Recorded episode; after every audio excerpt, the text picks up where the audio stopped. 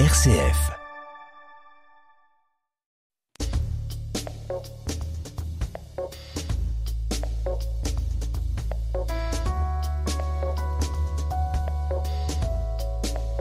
Décryptage, Natacha Coq. Bonjour à tous, bienvenue dans Décryptage. Aujourd'hui, à nos côtés, il y a Vincent Delcor, le rédacteur en chef de nos médias Catobel. Bonjour Vincent. Bonjour Natacha. Et alors, on a aussi le plaisir d'avoir euh, Simon Pierre de Montpellier. Vous êtes le rédacteur en chef de la revue En question de la SBL Centre avec. C'est bien ça? C'est bien ça. Bonjour Natacha, bonjour Vincent. Deux, et bonjour chers auditeurs, on a deux rédacteurs en chef à nos côtés, donc euh, ça, ça, promet pour les débats et pour les discussions. Alors au programme aujourd'hui, on va se concentrer sur le conflit qui oppose la Russie à l'Ukraine. Tout d'abord, en première partie, on va commencer, on reste chez nous en Belgique. On va observer d'un peu plus près l'accueil et l'aide réservée à ces réfugiés ukrainiens fuyant leur pays en guerre. Ensuite, on traitera la question du conflit plus généralement, notamment s'intéressant au rôle que peut jouer le pape François dans ces différentes situations qui nécessitent le retour de la paix. Et puis, il y aura vos zooms, dites-nous. Vous avez des petits indices pour vos zooms? Ah, je, je viens d'y penser. On, on, parlera de banque. De banque. Et vous? On va parler euh, réforme. Je n'en dis pas plus. Eh ben, bon, on verra à la fin de l'émission, troisième partie. Bout, hein. Ah, ouais. évidemment, évidemment, surtout qu'à la fin de l'émission, on retrouve aussi Pierre Granier qui nous parle du dimanche de cette semaine, raison de plus de rester jusqu'au bout de l'émission. Allez, on se lance. Ça fait un mois maintenant que l'armée russe a envahi l'Ukraine sous les ordres du président Vladimir Poutine. On en entend parler euh, tous les jours. Et depuis le début du conflit, ce sont près de 3,6 millions d'Ukrainiens qui ont fui leur pays, surtout euh, des femmes et des enfants. Et même si la plupart d'entre eux restent dans les pays frontaliers, comme par exemple la Pologne, eh bien nous aussi, en Belgique, on accueille des exilés ukrainiens. On parle en moyenne de 200 000 pour le moment. Alors chaque jour, ce sont des centaines qui viennent s'enregistrer au centre du Hezel à Bruxelles. Mais après, il faut qu'ils soient logés. Un problème qui est pris à bras-le-corps dans notre pays, n'est-ce pas? Vincent et Simon Pierre? Oui, c'est effectivement pour euh, alors pour, pour des pays qui comme le nôtre ne, ne sont pas un des belligérants directs, même si euh, c'est intéressant de se demander qui est qui est vraiment belligérant dans cette guerre et on y reviendra peut-être tout à l'heure. Euh, c'est une des conséquences les plus visibles du conflit. Euh, actuellement en Belgique, c'est l'arrivée euh, de, de, de, ces migrants. Euh, donc plusieurs millions de personnes, c'est des chiffres difficiles à, à, déterminer de manière extrêmement précise, mais plusieurs millions, hein, plusieurs millions, je sais plus. Oui, oui c'est impressionnant. C'est la crise des réfugiés qui est la plus rapide, la plus massive depuis la, la, fin de la Seconde Guerre mondiale. Et je dois dire que je suis quand même plutôt étonné en fait euh, par l'accueil euh, assez largement favorable que en Europe on le réserve. En Belgique certainement mais ailleurs aussi en Europe. En Europe centrale également dans des pays euh, qu'on a parfois considérés comme étant peut-être plus plus plus fermés plus attentifs à leurs frontières on se rend compte qu'il y, y, a un mouvement de solidarité assez large. Euh, et je crois que ça c'est peut-être un des un des premiers éléments assez positifs qu'on doit pouvoir signaler euh, depuis depuis le, début de cette guerre. C'est l'accueil c'est la solidarité. Ça vous touche aussi Simon Pierre cette solidarité? Oui, tout à fait. Et vous l'avez dit, hein, on parle beaucoup de, ce conflit, mais on se sent totalement impuissant ici en Belgique. Et donc, je pense qu'une des réponses les plus concrètes qu'on puisse fournir en tant que citoyen belge, euh, c'est l'aide humanitaire d'une part, donc euh, pouvoir faire des dons, par exemple, euh, mais aussi d'autre part, pouvoir fournir un accueil à tous ces réfugiés, ces millions de réfugiés qui fuient, qui fuient leur pays. On, on, parle, on a passé le seuil apparemment de 10 millions de, de réfugiés qui, a quitté, qui ont quitté l'Ukraine. Donc euh, on parle, on parle d'un quota entre guillemets de 200 000 réfugiés pour la Belgique au niveau d'une répartition européenne. 200 000, c'est conséquent. Donc euh, voilà, c'est quelque chose que, les citoyens, en tout cas, auquel les citoyens ont, ont répondu euh, de manière forte. Et donc ça, ça, ça fait chaud au cœur, en fait. Parce que les Ukrainiens qui viennent, eh bien, soit ils vont chez des proches à eux, soit ils sont recueillis dans des réseaux d'urgence qui ont été mis en place par des autorités. Je ne sais pas s'il y en a quelques-uns que vous avez envie de citer. Oui, c'est ça. C'est vrai qu'on observe par exemple que, que, un pays frontalier comme la Roumanie, euh, bah forcément beaucoup d'Ukrainiens passent par là, mais en, en, même temps très rapidement ils, ils vont ailleurs. Ils, ils, vont en fait là où euh, ils ont des connaissances, là où, ils ont de la famille. Et donc c'est, euh, on a vu vraiment quelques jours, parfois quelques heures, parfois même après le début de, de l'éclatement du conflit, il y avait déjà des Ukrainiens qui étaient euh, qui étaient chez nous. Euh, j'ai appris ce matin dans, dans l'école de, de, de, mes enfants qu'il y avait euh, trois, trois Ukrainiens qui étaient arrivés aussi. Donc c'est vraiment des choses extrêmement tangibles. Et je suis frappé de voir que tant sur le plan public, hein, donc au niveau notamment des, communes, des différents niveaux de pouvoir, que sur le plan privé, à la fois très individuel, mais aussi évidemment des associations, des communautés, des paroisses, l'ordre de Malte, etc., se mobilisent, s'organisent pour pouvoir essayer d'apporter une réponse satisfaisante, rapide à un défi d'ampleur inégalée. Oui, vous parliez d'un accueil à l'école. Simon Pierre, effectivement, les familles veulent accueillir ces, ces personnes. C'est souvent ce sont des, des, mères, des enfants. Euh, donc les Belges sont quand même, euh, j'ai pas envie de dire motivés, mais on, on cet accueil en eux. Oui, oui. Enfin, pas tous, en on s'entend bien. Ça, mais... a été, comme dit Vincent, une belle surprise parce que ça n'a pas toujours été le cas euh, ces dernières années par rapport à d'autres crises migratoires. On aura sans doute l'occasion d'en parler.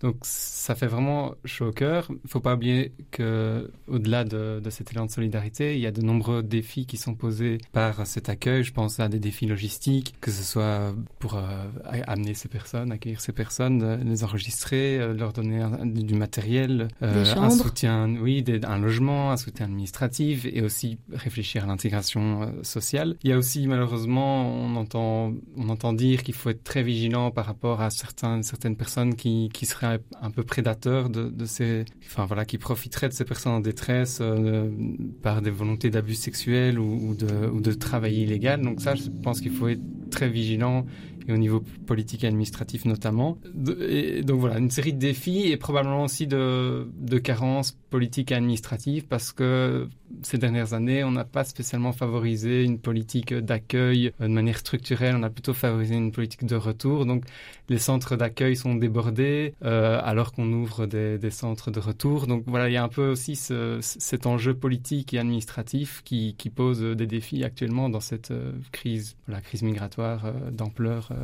en ce qui concerne l'Ukraine. Oui, pour moi, il y, a deux nœuds de tension qui vont finir par se poser. Le premier enjeu, c'est la tension entre le court terme et le long terme. Hein, ce qu'on est capable, même individuellement ou familialement, d'offrir en termes d'accueil pendant euh, une semaine, euh, pendant quelques mois peut-être. On, on sera sans doute pas en mesure de l'offrir euh, pendant pendant pendant un an. Et donc euh, la, deuxième tension arrive justement euh, et, porte plus précisément sur le lien entre le privé et, le public. Donc à un moment, ce qui est, possible par, une famille par exemple ou une communauté euh, doit être aussi pris, pris en main. Le relais doit pouvoir être assuré par les autorités publiques. Et donc c'est géré à ces deux niveaux-là qui sera intéressant d'observer ce qui va se passer en fait. Est-ce que oui, on va entrer dans, une politique plus, plus ambitieuse, plus généreuse, plus solidaire sur le plan migratoire et sur le long terme ou est-ce que finalement on observe quelque chose de très passager, enthousiasmant, mais très passager, parce que finalement, assez rapidement, nos, limites ou nos égoïsmes euh, individuels et, publics vont, reprendre le dessus. Donc ça, c'est vraiment quelque chose qu'il faudrait observer de, très près, à mon avis, avec une grande question à laquelle personne n'a la réponse aujourd'hui, c'est combien de temps ce conflit va-t-il durer hein? Tous les scénarios, en l'occurrence, sont encore, euh, sont encore possibles. Est-ce qu'on restera dans, dans, plutôt un scénario de, type guerre courte, même si euh, maintenant ça fait un mois, bon, euh, on, on va voir est-ce que c'est une guerre qui va durer quelques semaines, au bout desquelles, en fait, les Ukrainiens seront très heureux de rentrer le plus rapidement chez eux euh, et quand on dit les Ukrainiens, c'est surtout les Ukrainiennes et leurs enfants, hein, rappelons-le, et donc évidemment avec le, souhait de, retrouver leur famille, leur, le, leur époux, leur père. Ou est-ce qu'on est plutôt parti pour un conflit euh, qui va euh, qui va durer, mais donc avec aussi des migrants qui sont partis pour rester? Oui, et, et attention à l'essoufflement citoyen dans cette générosité, parce que, comme dit Vincent, euh, l'élan citoyen il est important, mais il y a un soutien qui doit venir. Or ici, dès le début de la crise, il y a eu de bons discours politiques et, je les soutiens, c'est très bien de, générosité, mais on a directement mis une grosse responsabilité sur les pouvoirs locaux, donc les communes, les CPAS, qui, qui n'ont pas, des, qui n'ont pas beaucoup de moyens, hein, des, des, communes rurales, etc., qui doivent prendre leur, part et c'est très bien. Mais voilà, il y a un soutien derrière qui doit venir. Euh, la Croix-Rouge fait énormément, notamment autour des, autour des, des centres d'accueil, euh, des enregistrements, en offrant du matériel, en offrant du café, en offrant des lieux pour allaiter, par exemple. C'est des choses qui peuvent paraître banales, mais qui ne le sont pas. Donc les associations font beaucoup. La plateforme citoyenne qu'on connaît bien de soutien aux réfugiés fait beaucoup aussi. Donc voilà, attention à ne pas tout faire reposer sur le citoyen, les associations, les pouvoirs locaux, et que l'État, dans son rôle de garant de la, de la solidarité et de la cohésion sociale, puisse prendre son rôle. Donc ça, ce sera en effet à long terme à, observer et à rester vigilant. C'est vrai que pour le moment, ben, ce conflit est mis en lumière, entre autres, euh, dans nos médias. J'ai un peu envie de comparer ça à un phénomène de mode, entre guillemets. Bon, c'est un peu, euh, un peu trash, mais euh, quelque part, les familles attiraient l'attention sur elles en disant oui, on accueille une famille, etc.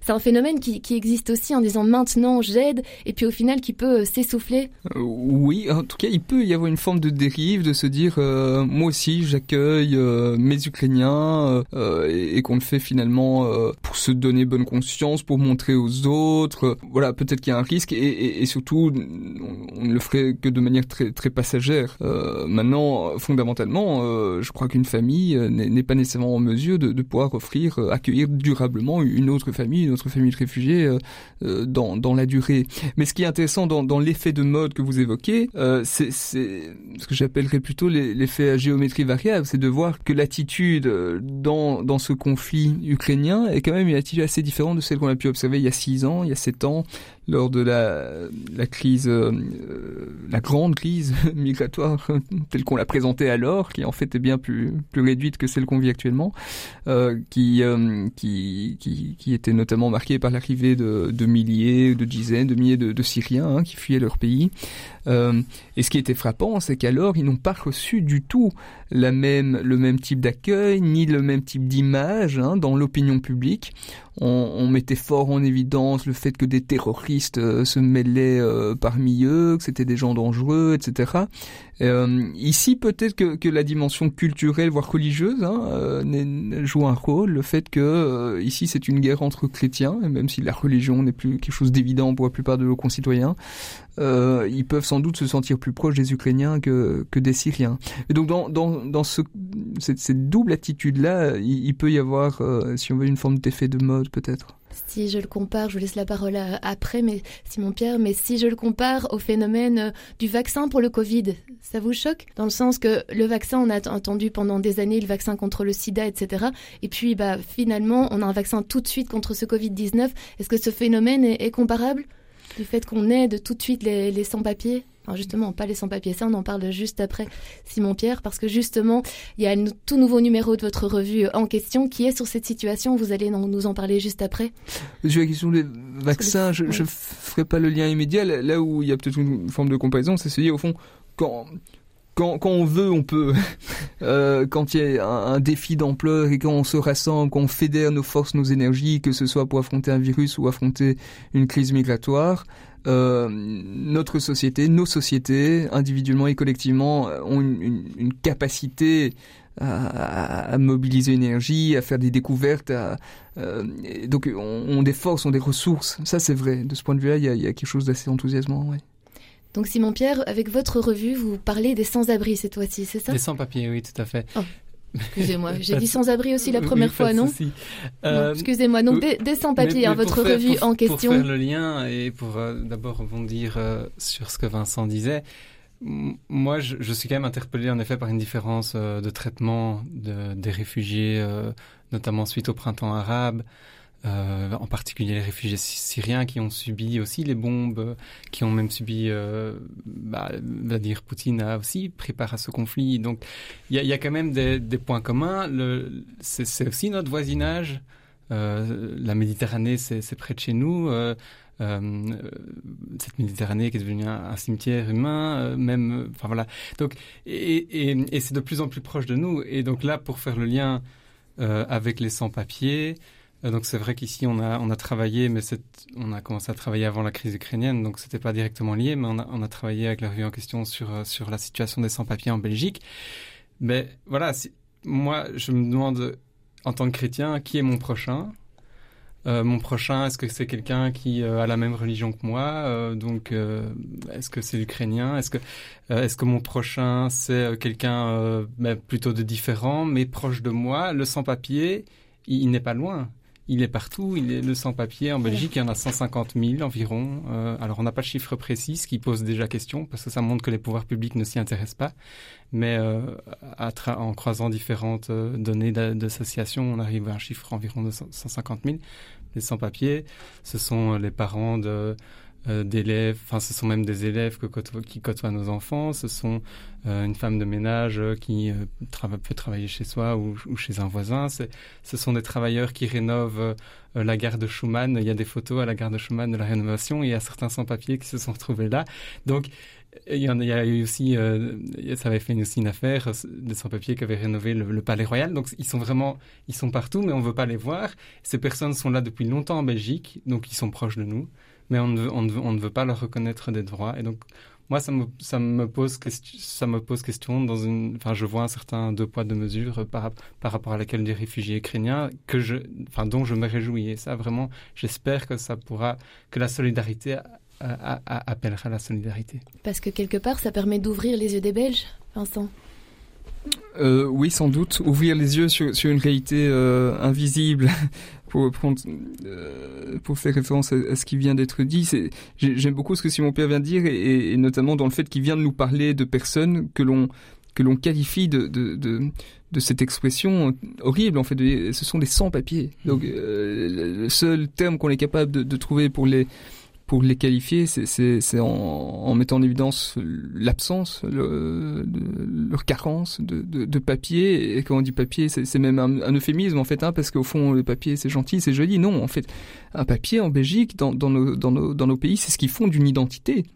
C'est la première chose qu'on va vous demander lorsque vous avez un souci à gauche à droite ou lorsque vous voulez faire défendre vos droits. Euh, donc c'est des gens effectivement euh, qui, à travers l'absence de d'existence légale en fait, euh, sont contraints le plus souvent à, oui, à la clandestinité, à l'absence de droit, etc. Euh, alors que, alors que ce sont des gens qui, qui parfois sont là depuis longtemps, qui parfois sont extrêmement bien, bien intégrés. Et donc, euh, ben, c'est clairement une des, une des faiblesses, une des fragilités, un des talons d'Achille de, de d'autres démocraties, le fait que autant de gens vivent dans ces situations-là.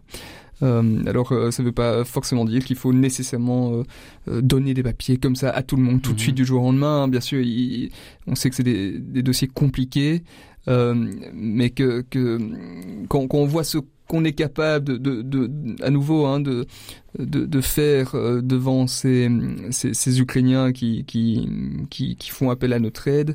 J'ai l'impression que, que, en fait, on a quand même une certaine marge de manœuvre aussi pour, pour nous attaquer à cette question euh, importante, méconnue, euh, des, des, personnes qui, qui, en Belgique, sont encore sans papier. Oui. Il y a des sans-papiers que vous connaissez, avec qui vous avez peut-être eu des contacts et que vous avez entendu leurs témoignages? Alors, euh, personnellement, pas directement. Mais, mais, donc on a été voir différentes associations qui, qui soutiennent, qui apportent de l'aide à ces sans-papiers. Et par exemple? Par exemple le CIRE, donc la coordination euh, euh, de, de, soutien aux réfugiés étrangers, la plateforme, euh, la plateforme citoyenne, euh, Daniel Aliette, le père Daniel Aliette que, que dimanche euh, a aussi interviewé il y a, il y a, quelques semaines, qui est prêtre à l'église de Béguinage, qui lui vit avec des sans-papiers et des sans-abri aussi. Donc on voit aussi que les, solidarités ne s'opposent pas. On peut, on peut très bien, parce que c'est un argument qui revient aussi souvent. Euh, oui, mais alors, pourquoi on s'occupe pas d'abord de nos sans-abri, euh, des pauvres chez nous, etc. Mais c'est, c'est pas parce que on est solidaire vis-à-vis de sans-papiers, vis-à-vis de migrants, etc., qu'on ne l'est pas vis-à-vis de, de sans-abri. Au contraire, je pense que la solidarité appelle la solidarité. Donc voilà. Je vous vois acquiescer. Oui, et ce qui me vient à l'esprit aussi, c'est, c'est vraiment à nouveau une forme de tension, le, le lien euh, entre entre l'opinion publique et des politiques. Hein. Euh, donc c'est vrai que euh, on, dit parfois qu'il y a un fossé, c'est ce que j'écris dans mon éditorial de dimanche de cette semaine, euh, parfois qu'il y a un fossé entre les politiques et les citoyens. En fait, c'est parfois vrai et, c'est parfois faux. Et ici, on se rend bien compte que c'est parce que euh, les réfugiés ukrainiens bénéficient d'un soutien important au sein de l'opinion publique que les politiques se montrent euh, quand même assez, ouverts et dans un discours assez solidaire par rapport à eux. Mais on sait aussi que euh, soutenir plus massivement les précarisés et notamment les sans-papiers, c'est pas forcément quelque chose qui est très porteur électoralement. Mmh. Euh, et donc on a parfois des hommes politiques qui sont coincés euh, là-dedans. D'où ma réflexion qui est de dire qu'au fond, le rôle du politique n'est pas seulement de suivre les tendances et les vagues et les modes, pour reprendre ces expressions qui agitent l'opinion publique, mais c'est parfois aussi de, de les transcender, oser des, des, des, choses plus ambitieuses, plus humaines, plus fraternelles. Voilà, en tout cas, c'est ce monde-là dont on rêve. C'est ce qu'on essaye de faire modestement avec la revue en question, c'est qu'on on essaye surtout de sensibiliser, les citoyens. On ne fait pas vraiment de plaidoyer en tant que tel euh, pour les politiques, même si on essaye aussi de, de pouvoir exercer une certaine influence. Mais c'est surtout un travail sur notre culture commune. et donc, voilà, sur la question des sans-papiers, le premier rôle, le premier objectif de ce dossier, c'était de les rendre visibles. Parce que ces 150 000 personnes, on ne les voit pas. Et, et c'est cette invisibilisation qui est perverse euh, dans notre société et qui fait que ben, les politiques ne vont pas s'y intéresser parce que leurs électeurs ne, ne s'en soucient pas, ne les voient pas. Donc c'est vraiment un, ça se joue à deux échelles et donc je pense qu'il y, y, a un rôle de sensibilisation, juste d'ouvrir les yeux, de voir qui sont ces gens autour de nous. Il y a moyen d'avoir des changements rapides? Alors on, on, espérait rapide, ça dépend de, de, de qu'est-ce qu'on appelle par rapide, mais un changement culturel, ça, ça, oh. ça se joue à plusieurs dizaines, moins une différence d'années en tout cas. Voilà. Donc, mais Au moins voilà, faire peut-être prendre. peut Excusez-moi, je qu'ici, vous coupe. si l'accueil se fait, si, si l'accueil est une réussite et et à nouveau, je répète, il doit y avoir un soutien politique et administratif pour que ce soit une réussite. Si cet accueil est une réussite, on peut espérer que, que ça nous ouvre les yeux sur euh, d'autres réalités aussi de, de, migration. Donc finalement, au moins faire prendre conscience aux Belges qu'ils existent. Oui, maintenant, il faut aussi voir la configuration politique. Hein, quand on regarde la, la fragilité de la coalition hein, fédérale Mhm. actuelle et, et, surtout la pression exercée par des partis euh, bon, très à droite, notamment en Flandre, ça rend les marges de manœuvre, euh, en tout cas pour les partis du Nord, assez, assez étroites sur ces questions. Il faut en être conscient. Bon, on reparlera un jour, hein. un jour, euh, on espère rapidement. Bon, on va faire une petite pause musicale avant d'attaquer la seconde partie de l'émission? Enfin, attaquer, c'est un drôle de mot ça, mais je vous propose d'écouter un live de Cœur de Pirate, la chanteuse québécoise. C'est dans une église, c'était à, Montréal, et la chanson, c'est la chanson Somnambule. On se retrouve juste après, profitez bien, à tout de suite.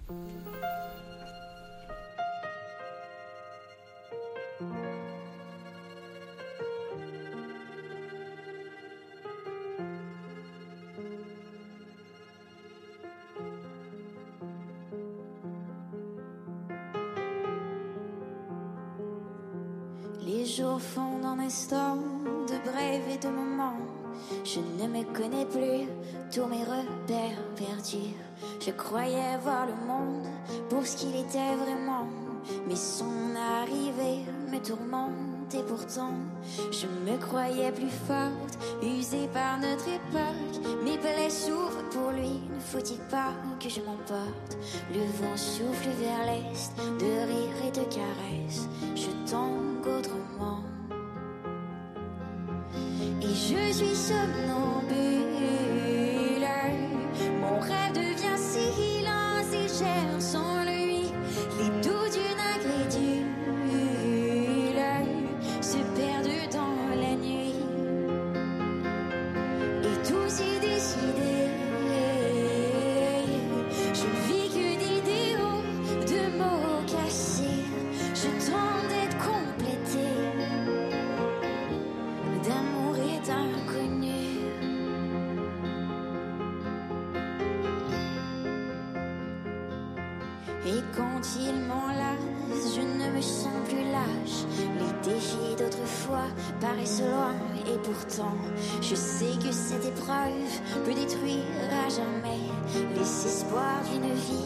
vie parsemée de regrets. Mais quand il me regarde, je sens mon cœur débattre et sans lui, c'est une mort qui s'annonce lentement. Le vent souffle vers l'est,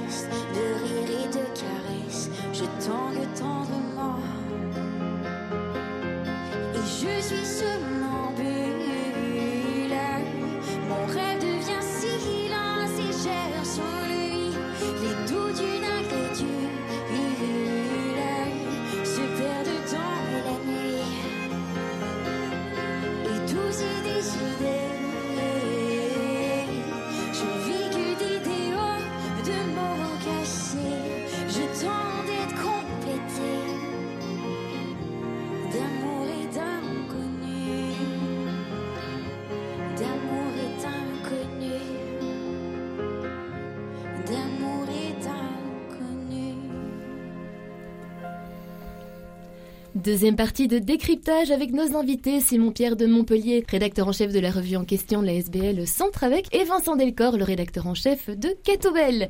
Messieurs, en première partie d'émission, on a parlé de la situation des Ukrainiens qui doivent euh, quitter leur pays en guerre envahi par les Russes et se réfugient euh, enfin, normalement, notamment pardon, en Belgique, on vient d'en parler, mais la guerre en Ukraine amène énormément de questions et de réactions dans le reste du monde, à commencer par celle de Volodymyr Zelensky. J'ai toujours peur de mal le, euh, le présenter. Vous voulez le dire à ma place? Euh, non, c'est très bien. Mon ukrainien n'est pas excellent. Super. Bon, ben, on, va rester sur, on va dire le, président ukrainien alors. Hein, désolé. Donc, le président ukrainien demande de l'aide à l'international. Il s'est euh, notamment adressé au pape François. Alors, Vincent, je m'adresse à vous, le rédacteur en chef des médias catholiques belges. Est-ce que vous pouvez nous en dire un peu plus euh, sur la situation? Qu'est-ce qu'il a demandé au pape finalement? Donc, ça, c'est un appel qu'il a adressé il y a deux jours via Twitter en, demandant au pape de, de, jouer un rôle de médiateur dans cette crise. Alors, je ne crois pas qu'il faut surévaluer l'importance euh, de, de, cet appel. Hier, j'ai eu l'occasion euh, de rencontrer le, le chargé d'affaires de, de, de l'Ukraine à Bruxelles, donc le, le, principal représentant ukrainien à Bruxelles. Je lui posais la question par rapport à, à cet appel adressé au pape, et en fait, il n'était pas au courant. Donc, ah. euh, c'est dire que que, que, que, voilà, en fait, il y a, il y a beaucoup d'informations, il y a beaucoup d'appels qui se font dans, dans sens euh, divers et que en fait c'est un peu tout l'art aussi de la diplomatie. Euh, il y a des choses qui sont très visibles mais, mm, parfois pas forcément importantes et puis il y a des choses qui, qui, qui le sont beaucoup moins euh, et qui peuvent euh, revêtir une, une importance plus, plus décisive. Euh, ce qui est quand même intéressant, c'est de voir le rôle, euh, le rôle diplomatique que, que le Saint-Siège et, le pape François en particulier euh, ont décidé de jouer depuis le début, depuis le début de, cette guerre, dès le départ. Dès le départ, on a pu avoir cette, cette information tout à fait étonnante de savoir que le pape François s'était rendu personnellement pour, pour rencontrer le, représentant, l'ambassadeur de, de Russie près le Saint-Siège c'est un acte qui a été qualifié d'exceptionnel, en tout cas d'inhabituel. Euh, généralement, c'est pas le, le pape lui-même qui se déplace dans les ambassades pour, rencontrer les, diplomates. Euh, alors le fait qu'il fasse quelque chose d'inhabituel en soi n'est pas étonnant puisqu'il ne cesse de faire des choses inhabituelles depuis le début de son pontificat. Mais c'est quand même aussi une manière de rappeler que le pape a ses doubles qualités de chef spirituel et euh, de chef d'État. Et ici, on a, un bel exemple où il essaye vraiment d'allier les deux, d'allier la force des deux, d'avoir à la fois la, force d'être un chef d'État et donc d'avoir aussi un appareil diplomatique à sa disposition et cette légitimité-là. Et en même temps, en tant que, que chef spirituel, on sait que ses intérêts sont a priori ceux de la paix. Euh, c'est ce qu'il ne cesse de dire hein, depuis le début de, l'éclatement de cette guerre et, de, depuis bien avant d'ailleurs. Euh, et, donc ça, ça, lui permet de jouer éventuellement, euh, je dis pas que ce sera le cas effectivement dans ce cas-ci, mais, mais un rôle effectivement de, oui, de, médiateur, de, diplomate au service non pas d'intérêt particulier mais au service de la paix. Donc c'est quand même assez impressionnant de voir ici le, le rôle que, que le Saint-Siège et que le pape en particulier joue, joue dans cette crise il y a eu, euh, il y a eu cette rencontre. Il y a eu aussi euh, une, vidéoconférence qu'il a pu avoir en, direct, donc avec le patriarche euh, russe Cyril. c'est là quand même des choses, des signaux forts. Mais à nouveau, après, on doit, rester très, humble et très modeste. Est-ce que c'est ça qui mettra un terme à la guerre? Je, pense vraiment que non. Mais ça ne veut pas dire que c'est inutile pour autant. Oui, alors personnellement, à ce stade-ci, je ne vois pas un rôle prépondérant euh, au niveau politique du pape, donc dans la médiation, je dirais politique, c'est-à-dire au niveau des chefs d'État, euh, comme on a pu le voir notamment dans son rôle euh, entre les États-Unis et Cuba, peut-être dans une phase d'après d'après crise, mais par contre, comme l'a dit Vincent, son rôle en coulisses est très important. Et là, je, là, je, nourris quand même une certaine, un certain espoir dans, dans son rôle de coulisses parce qu'il a cette euh, ce, pouvoir entre guillemets moral et, et, euh, théologique. Et, notamment euh, pour calmer les ardeurs parce que il faut quand même se rendre compte que Vincent a, nommé le, le, patriarche de Moscou Cyril donc euh, voilà, j'imagine que, que, vous savez, mais il y a, y a différents schismes hein, dans l'Église orthodoxe. donc, je ne sais pas si vous avez envie de l'expliquer ou Vincent. Mais... Donc il y a eu un premier schisme euh, avec une église, l'église de hein. Moscou hein. qui, qui, qui s'est un peu séparée. Puis au sein de cette église, l'église, l'église d'Ukraine qui s'est aussi un peu distanciée. Mais ce patriarche Cyril a des propos qui, qui sont vraiment choquants d'un point de vue religieux. il a il a nourri euh, une rhétorique de guerre sainte euh, vis-à-vis de, de l'Occident, perverti par l'homosexualité, etc. Donc il a, il a justifié moralement l'agression euh, menée par Vladimir Poutine. Il a béni les armées russes. enfin, toutes des choses qui sont vraiment choquantes. enfin, en tout cas, personnellement en tant que chrétien, parce que c'est pas la vision que j'ai du Christ. Euh, et donc le pape François a notamment joué un rôle pour essayer d'un peu calmer les ardeurs du patriarche euh, Cyril. Il a eu un échange, il lui a dit qu'on enfin, voilà, qu'on n'utilisait plus euh, actuellement le langage de la guerre sainte, que nous étions appelés à être des artisans de paix, etc. Donc je pense que ça, ça peut jouer un rôle par rapport, par rapport à cette instrumentalisation de la religion pour servir des fins de guerre. Donc ça, c'est une première chose. Et puis un rôle de dialogue avec, oui, au niveau diplomatique, euh, avec l'ambassadeur euh, russe, avec, euh, avec Zelensky, etc. Mais c'est plutôt un rôle de coulisses, en tout cas à ce stade-ci.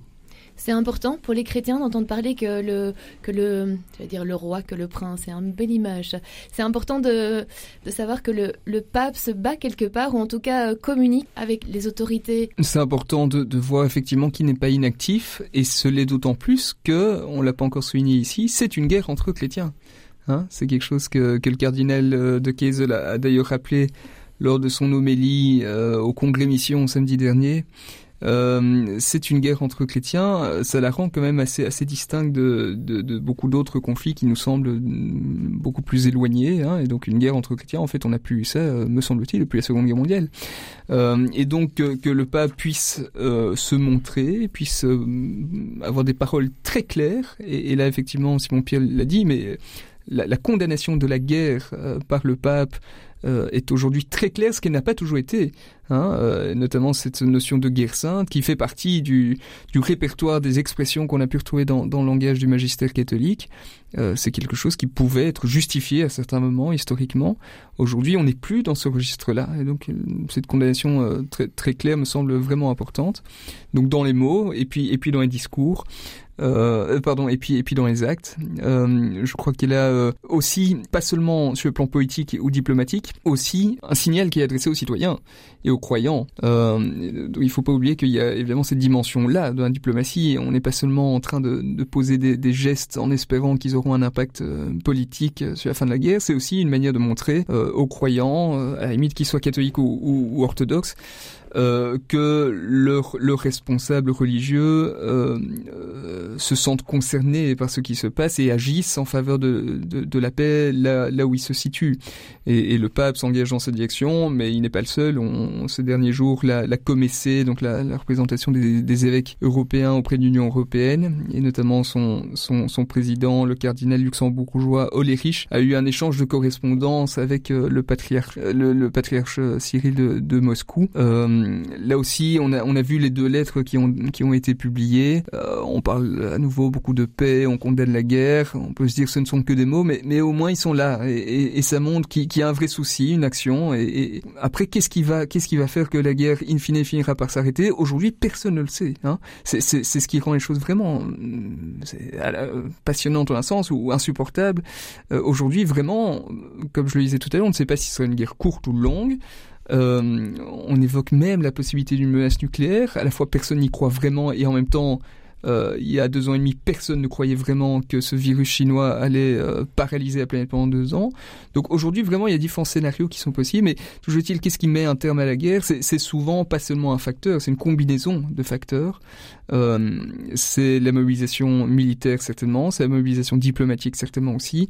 C'est peut-être aussi un moment le poids de, l'opinion publique ou de certains leaders de l'opinion publique. Euh, donc c'est un ensemble de facteurs et, donc je crois que, chacun a un, un rôle à jouer là où il se trouve. On se sent, on se sent impuissant à nouveau, hein, je l'ai dit en première partie d'émission. Alors, je me suis posé la question comment se situer par rapport à ça en tant notamment que chrétien. Euh, je pense qu'il y a, peut-être trois aspects.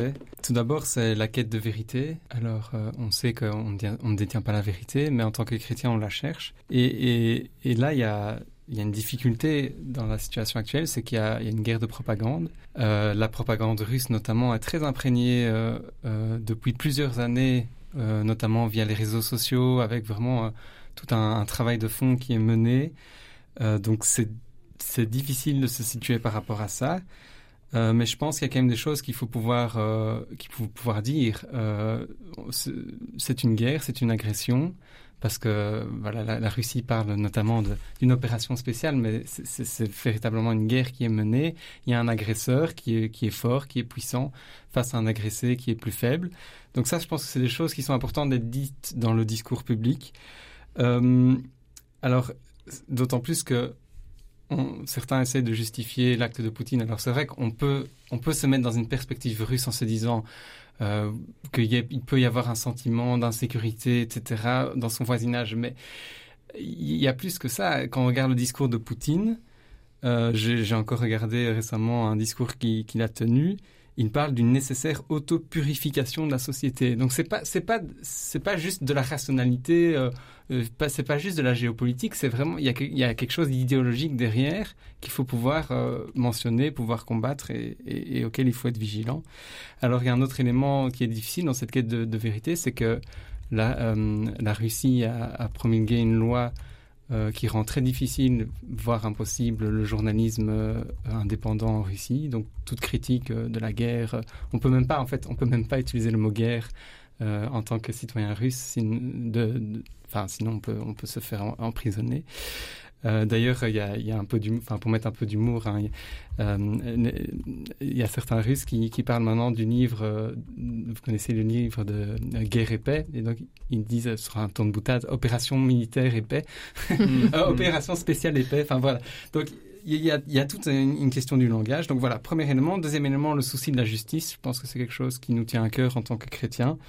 Alors à cet égard, on ne peut malheureusement pas faire grand-chose, si ce n'est à ce stade-ci des sanctions euh, économiques principalement euh, et politiques euh, à l'égard du, régime russe. Alors c'est vrai que pour nous, ça a des conséquences pour notre économie, mais je pense que c'est important pour donner un signal, un signal de sanctions. Et puis j'espère que la justice pénale internationale pourra un jour aussi faire son rôle sur les crimes de guerre. Et alors un dernier élément, c'est la recherche du bien commun.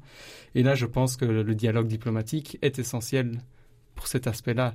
Euh, la médiation, la, recherche d'un compromis à un moment, je pense que euh, on n'y échappera pas. Alors, il ne faut pas que ce soit la compromission, mais il y aura une nécessaire discussion sur, euh, sur la Crimée, sur les Donbass, etc. Donc, un, dialogue à maintenir. Et actuellement, c'est toujours le cas, notamment Macron qui, qui, qui joue un certain rôle au niveau euh, de la médiation politique. Donc voilà trois, trois aspects qui me semblaient importants pour se situer en tant que chrétien. Il y a quelque chose que j'avais envie de soulever dans la discussion avant, euh, ben forcément en préparant l'émission.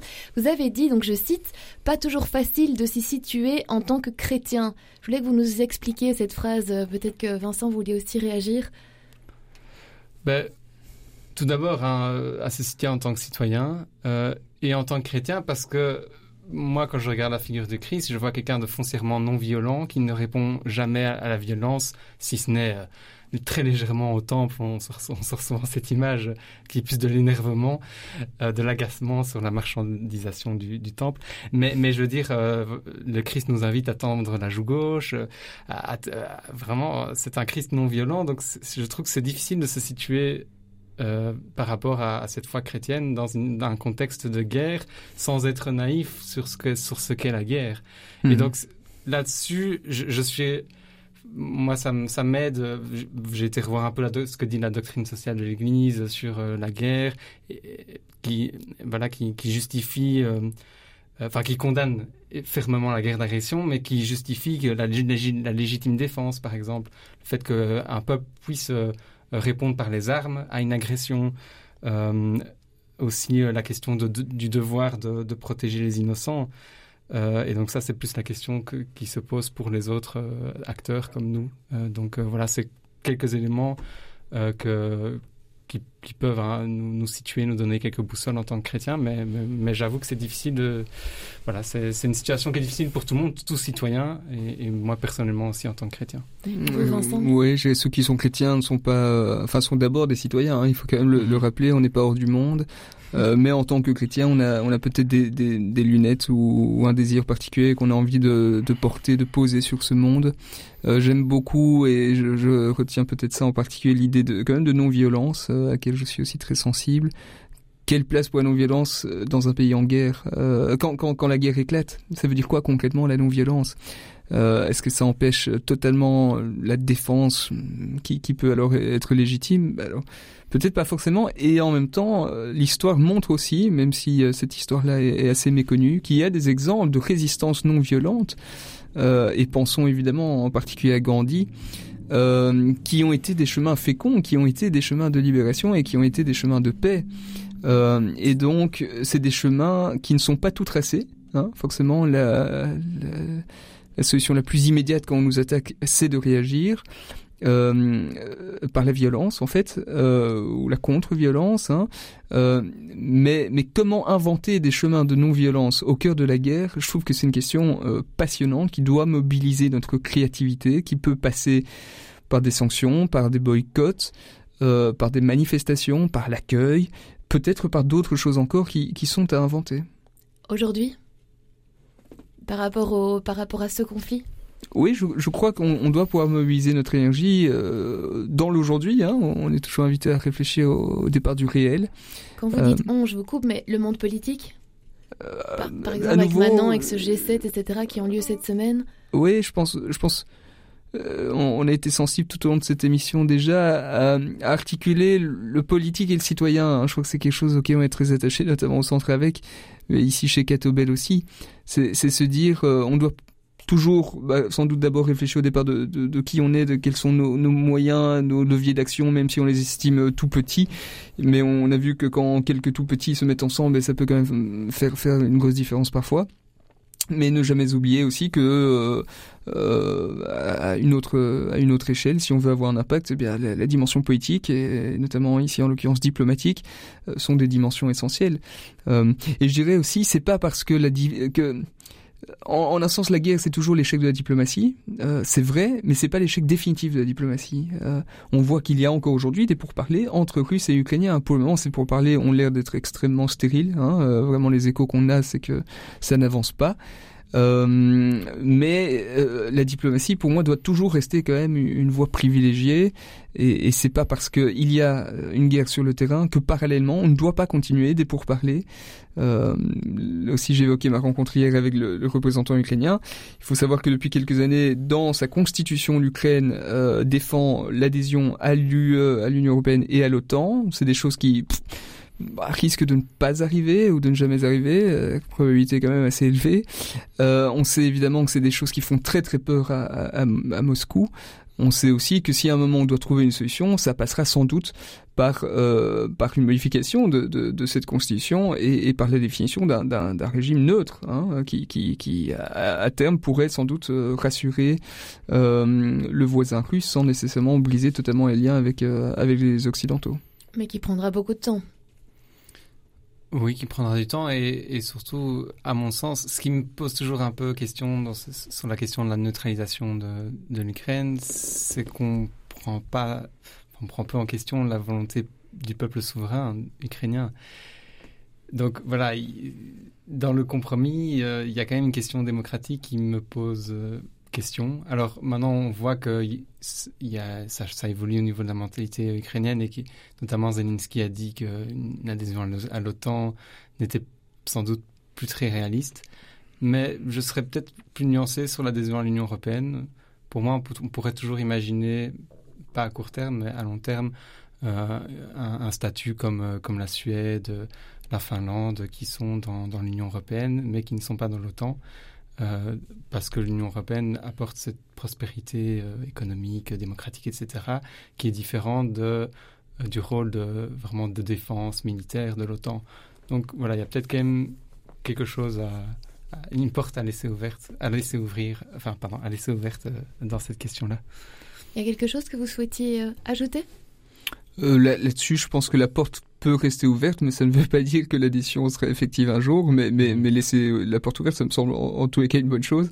Euh, il faut quand même se rappeler aussi, et bon là, il y a un peu la, réalité nous, nous, oblige aussi à le reconnaître, que, que à bien des égards, l'Ukraine, l'Ukraine ne correspond pas euh, aux standards européens, notamment en matière de, de respect euh, de la démocratie et de la lutte contre la corruption en, particulier. Donc voilà, mmh. il, il, faut rester conscient. Hein, c'est pas parce que tout d'un coup ce, ce sont les victimes d'une guerre que que ça rendrait sa candidature euh, éligible. Euh, voilà. Bon, on en reparlera sans doute. Je vous propose de faire une pause musicale avec euh, Sam Smith. Vous dit quelque chose Il fait une déclaration d'amour à sa, sa, copine, lui disant qu'elle est tout ce qu'elle a besoin. On va écouter donc cette déclaration. On se retrouve juste après. Voici Stay with me.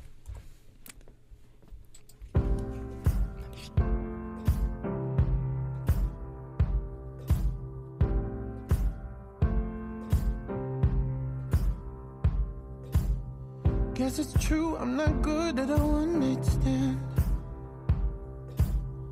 But I still need love, cause I'm just a man. These nights never seem to go to plan. I don't want you to leave, will you hold my hand? Oh, won't you stay with me?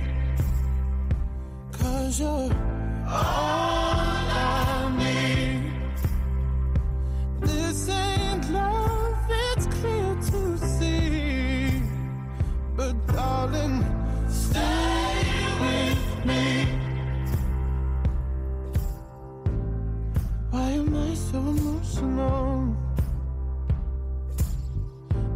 not a good look and some self-control. Deep down I know this never works. But you can lay with me so it doesn't hurt. Oh, won't you stay with me? Cause you're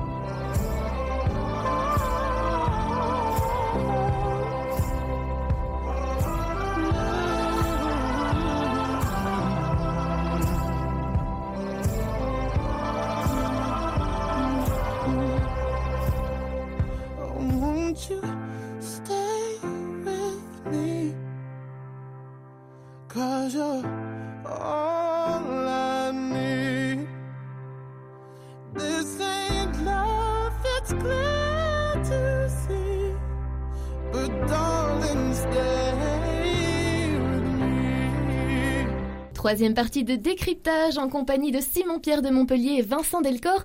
La troisième partie, ça veut dire la partie de vos zooms. Je ne me rappelle plus des dossiers que vous avez, des dossiers, des indices que vous aviez donnés, mais ça avait l'air fort professionnel, hein, tous les deux. Vincent, je vous vois sourire. Ah oui, je sais que avec Simon Pierre, on avait parlé de réforme. Alors, je suis heureux de, t'entendre, ah, Simon Pierre. Ça veut dire Simon Pierre, commencez. Alors, on va parler réforme et on va parler, puisqu'on est sur euh, une RCF et, et avec Catobel, on va parler réforme de la curie la curie romaine. Vous savez qu'en 2013, le pape François a été élu avec, une, entre autres, une grande mission, celui de, réformer la, curie. Euh, eh bien, c'est désormais euh, en, partie chose faite parce que ce, 19 mars, euh, il a publié une nouvelle constitution qui organise la curie. intitulée, alors je, vais vous passer mon meilleur latin, mais annoncer l'évangile en, français.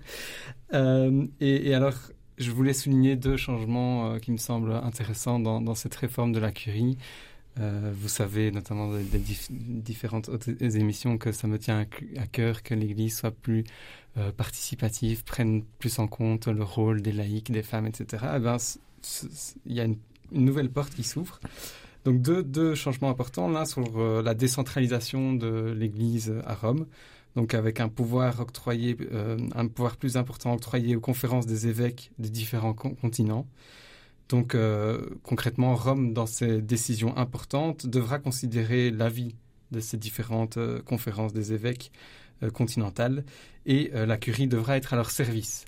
Donc Rome sera au service des autres continents.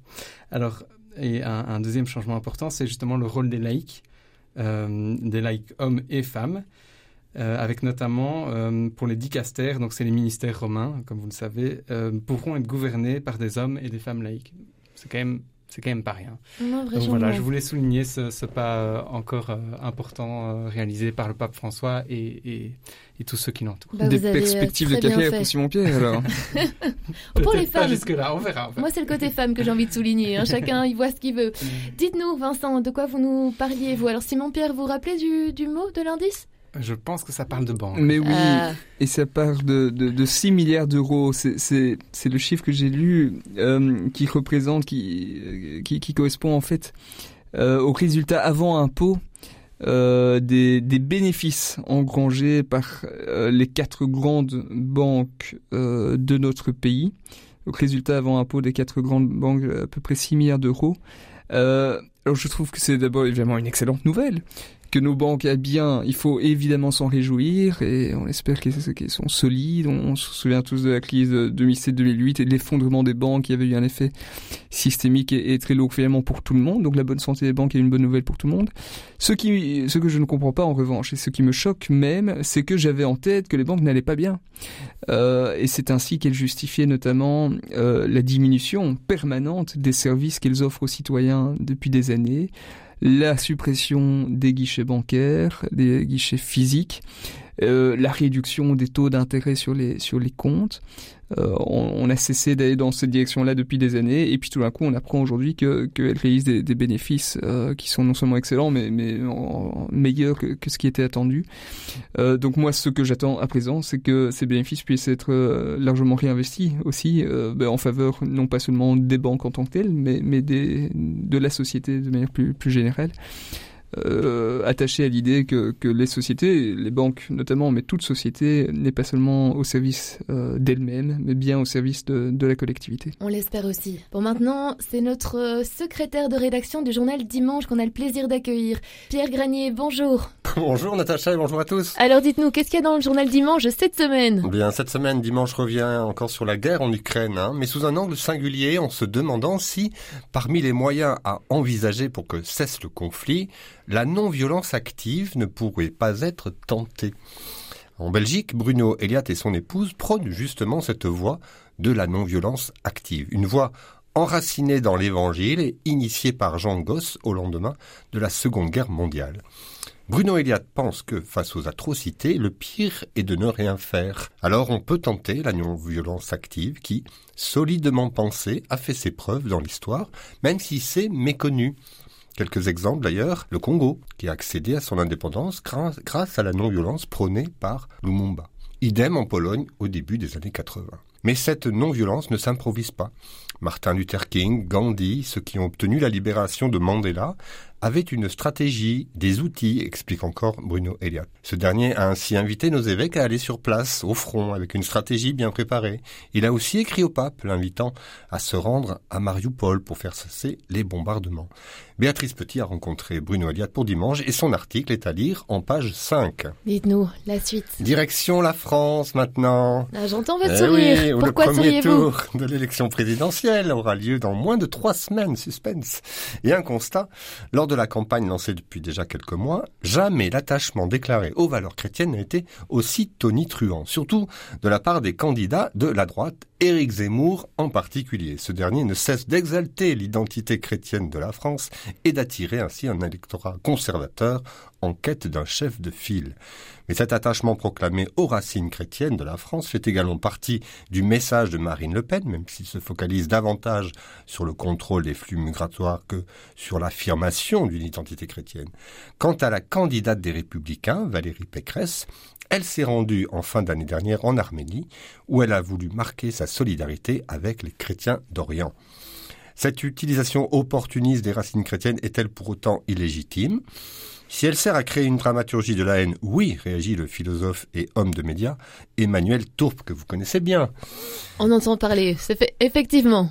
Mais s'il s'agit de contribuer à un débat qui s'inquiète de la mise en danger de la laïcité, alors cette référence aux racines chrétiennes de notre civilisation européenne me semble parfaitement légitime, poursuit-il.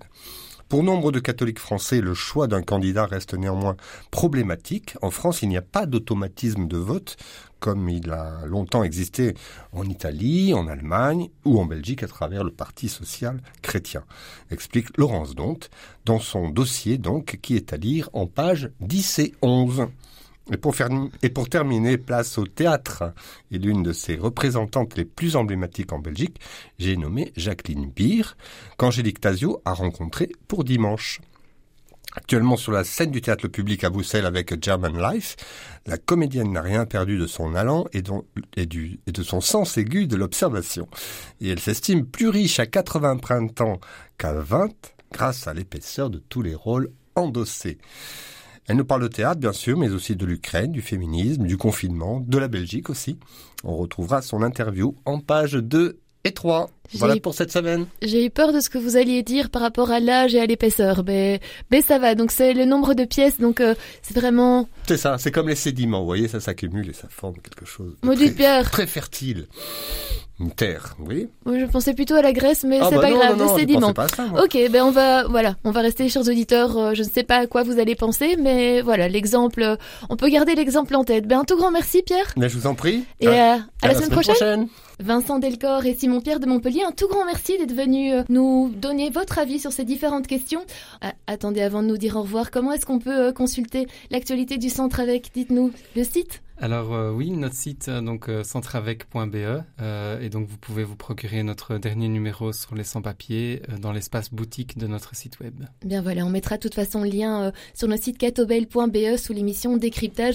Vincent, j'ai déjà parlé du site catobel.be, mais vous invitez nos auditeurs à lire le, dim- le journal dimanche? Ah oui, comme, comme chaque semaine, évidemment. Donc ceux qui ne s'y ont, mm, s'y sont pas encore abonnés, c'est, c'est, c'est le moment. Mais ceci dit, euh, abonnez-vous aussi à la revue en question, dont, dont le dernier numéro, mais pas seulement, euh, est excellent. Eh bien, un tout grand merci à, à tous les deux et un tout grand merci à vous, auditeurs, d'être toujours à nos côtés. On espère que vous avez trouvé euh, beaucoup de choses intéressantes et que vous donnerez aussi votre avis à vos, à vos proches ou à, même, même à vous-même. hein. C'est très bien. On se retrouve euh, la semaine prochaine. En attendant, prenez soin de vous. Au revoir. Bonne fin de semaine. C'est pas l'homme qui prend la mer, c'est la mer qui prend l'homme.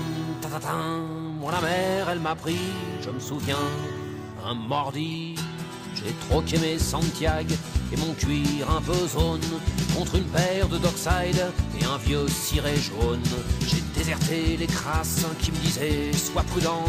La mer c'est dégueulasse, les poissons baissent dedans. Dès que le vent soufflera, je repartira. Dès que les vents tourneront, nous nous en allerons.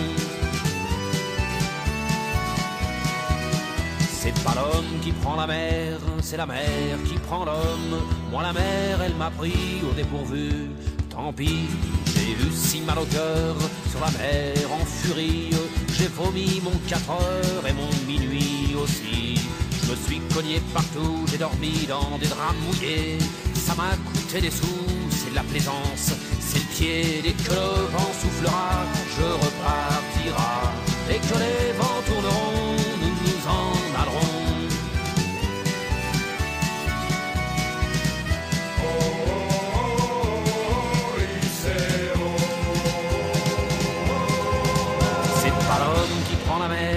C'est la mer qui prend l'homme, mais elle prend pas la femme qui préfère la campagne.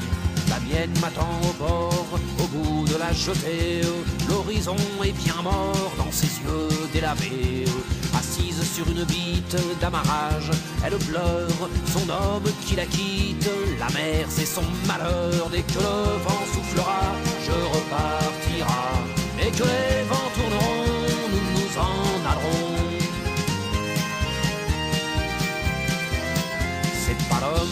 Mer, c'est la mer qui prend l'homme. Moi la mer, elle m'a pris comme on prend un taxi.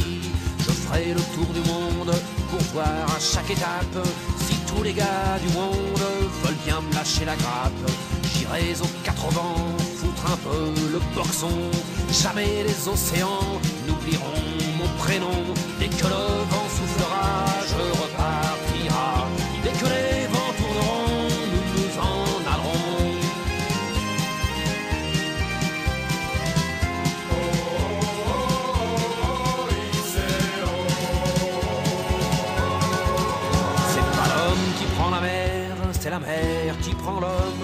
La mer, elle m'a pris et mon bateau aussi. Il est fier, mon navire, il est beau, mon bateau. C'est un fameux trois-mâts, fin comme un oiseau. Tabarly, Pajot, Kersozon et Ridel naviguent pas sur des cajots, ni sur des poubelles. Dès que le vent soufflera, je repartira.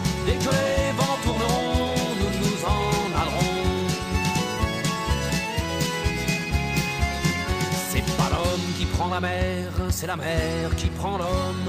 Moi la mer, elle m'a pris, je me souviens, un vendredi. Ne pleure plus ma mère, ton fils est matelot. Ne pleure plus mon père, je vis au fil de l'eau. Regardez votre enfant, il est parti marin. Je sais, c'est pas marrant, mais c'était mon destin. Dès que le vent soufflera, je repartira.